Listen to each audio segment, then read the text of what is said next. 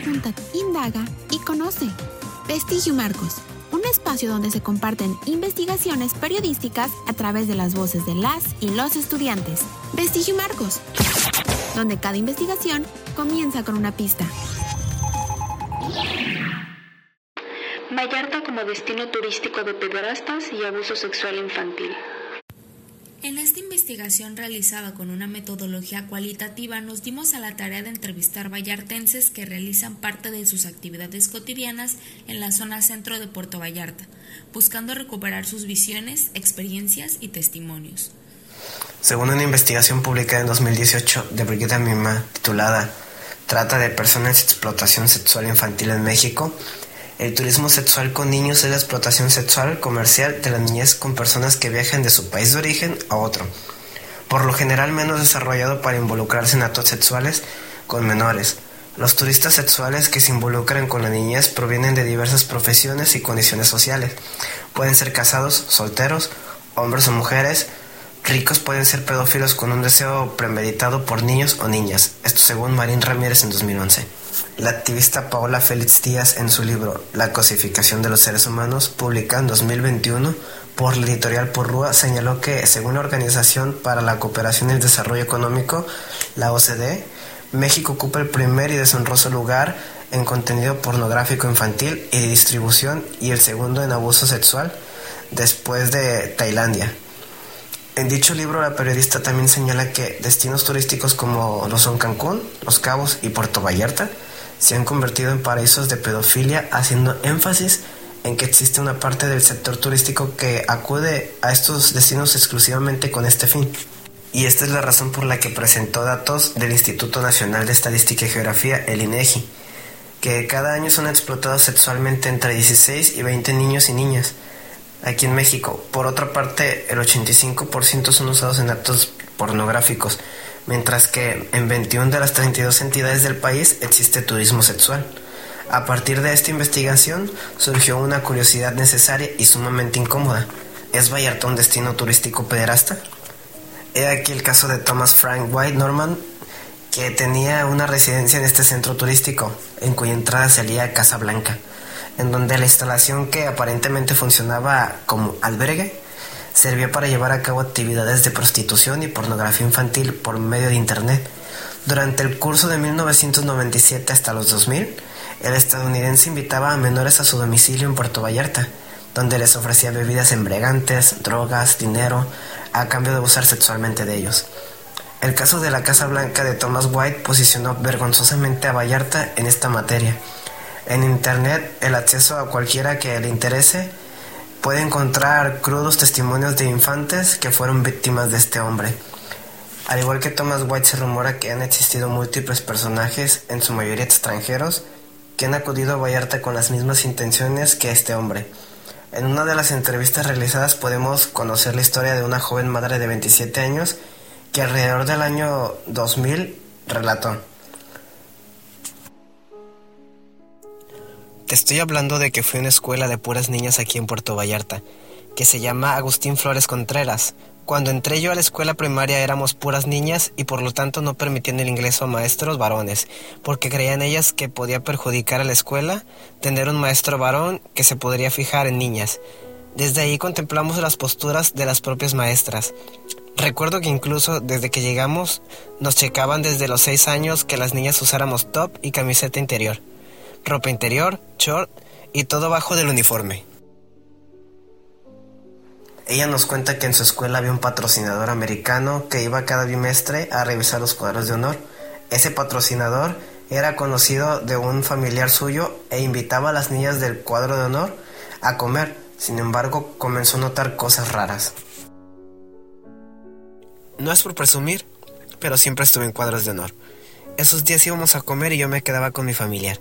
Eran vecinos, mi familia trabajaba con el de su casa. Digo que comencé a notar cosas raras porque antes iba un adulto chaperón con nosotros y hubo un problema entre el patrocinador y la maestra. A la maestra la corrieron y el patrocinador siguió. Llevamos solas con él.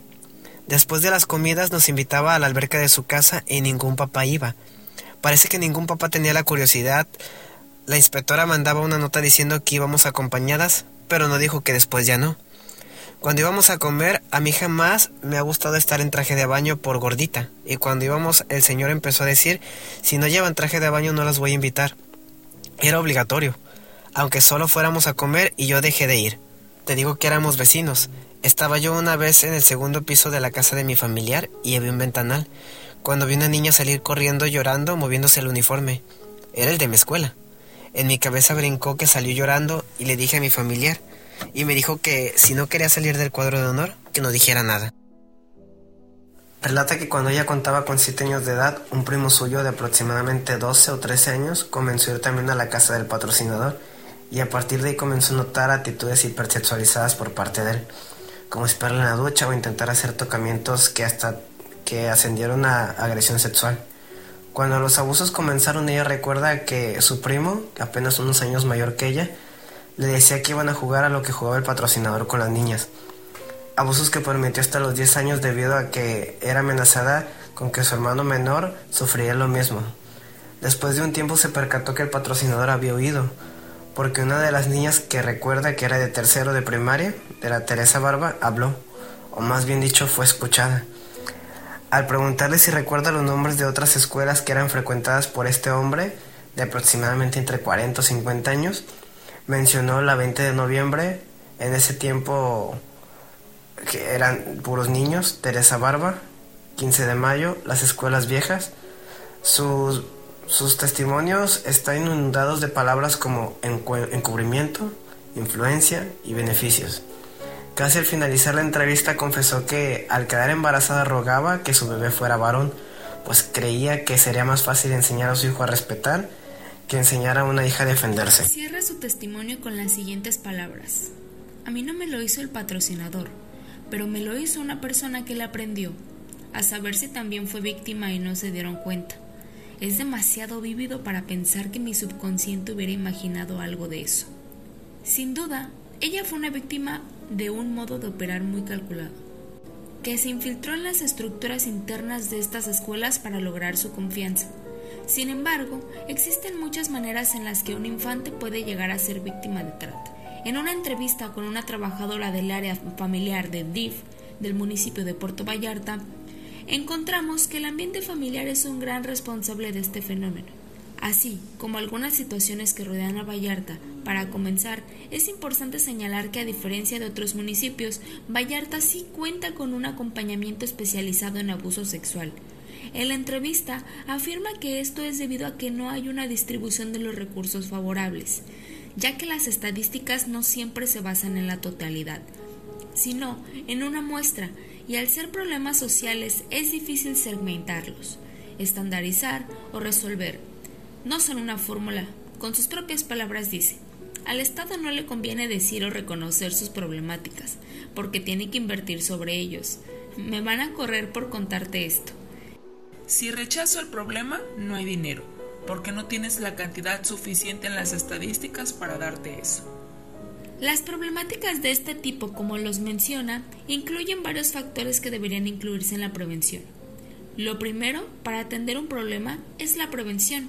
México no tiene ningún ámbito de cultura de la prevención. En las instituciones son pocos están siendo capacitados en nuevas atenciones respecto a infantes y género, pero a veces en la atención no hay suficientes personas. Por lo tanto, no siempre se puede ver por la prevención.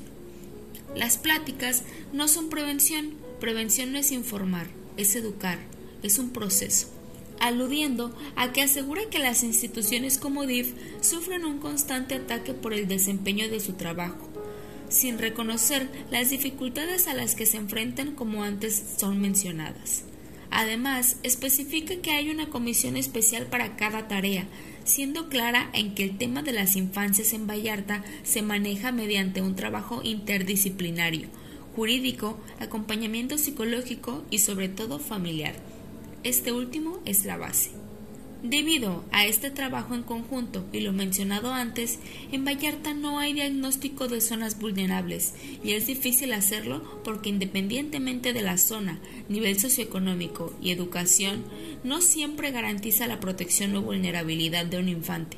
Sería establecer un juicio sobre ellos Incluso en las zonas en que se consideramos con un nivel socioeconómico favorable puede existir esta problemática. Sin embargo, suelen ser menos reconocidas, ya que los individuos y las familias evitan la exhibición y buscando no afectar su reputación, señala que son atendidos por particulares que protegen aún más a las víctimas. Sin embargo, sí nos da a conocer un punto muy importante llamado omisión de cuidados. La omisión de cuidados es cuando los tutores, a pesar de tener como responsabilidad el cuidado de sus hijos, no lo hacen como deberían. En la parte educativa, alimenticia, emocional, esta trabajadora social del área familiar de DIF nos cuenta que la omisión de cuidados puede ser una señal que indica riesgo o que la víctima es víctima directa o indirecta de algún delito, según lo determina el juez o autoridad. El ejemplo de las consecuencias de lo que la omisión de cuidados junto con la fractura familiar puede dañar en la vida de un infante fue recuperado en un testimonio en la zona de Coapinole, donde una mujer alrededor de sus treintas relató que hace pocos años observaba por la colonia a un niño de alrededor 11 o 12 años, que llamaremos Tomás. Tomás podría ser observado por las calles a altas horas de la noche y solía acercarse a los vecinos pidiendo dinero o alimento. Nuestra testigo recuerda que varias veces le brindó alimento al infante o algún tipo de ayuda. Su relación llegó al punto donde el infante llegó a tener un espacio para dormir en su casa, ya que por la violencia en casa se rehusaba a ir. Uno de estos días ella comenzó a notar actitudes hipersexualizadas de parte de Tomás. Al buscar enfrentar la situación, simplemente se desapareció de la colonia y no volvió a casa. La entrevista comienza a abordar visiblemente la parte más difícil para quien nos relata esto, y es que casi un año después de este suceso salió a divertirse a bares de la zona centro. Uno de los bares fue ubicado en la colonia Milano Zapata, denominado Sisis, donde por la madrugada encontró a Tomás. Le pregunté que qué hacía ahí. Recuerda, Tomás le dijo que por la noche se iba con uno o dos hombres que encontraba fuera de los antros, que se cuidaba pero que le iba bien.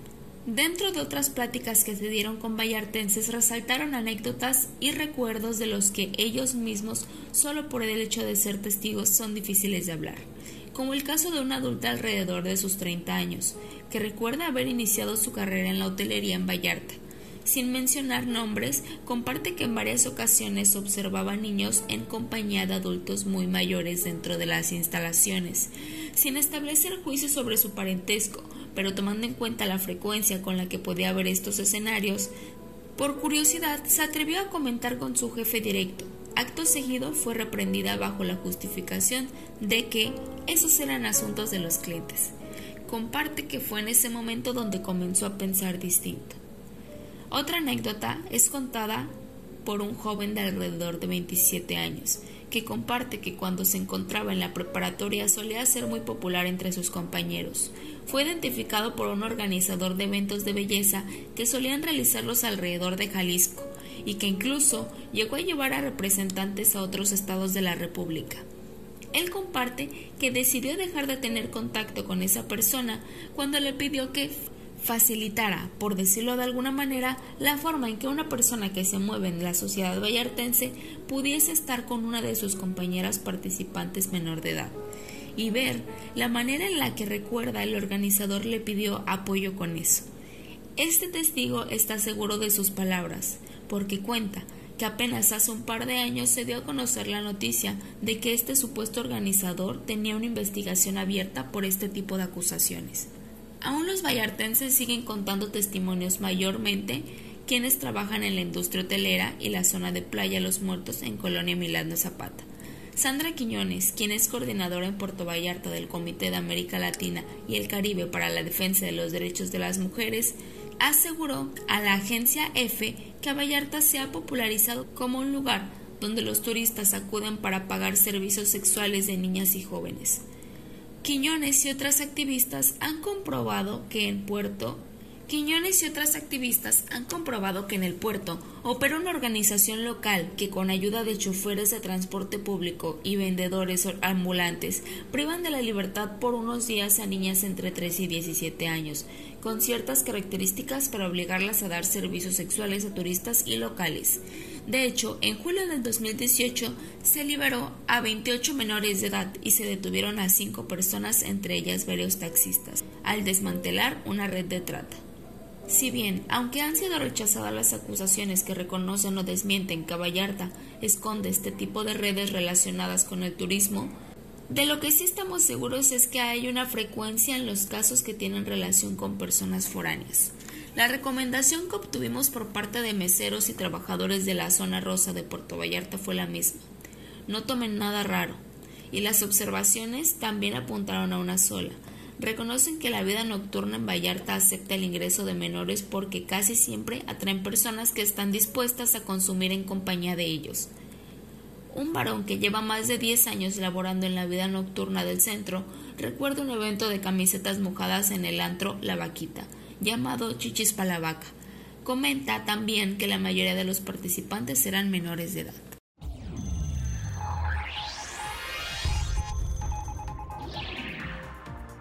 Cada investigación comienza con una pista. Gracias por escuchar Vestigio Marcos. El espacio de voces de las y los estudiantes. Donde la verdad es libre. Vestigio Marcos. Pregúntate, indaga y conoce.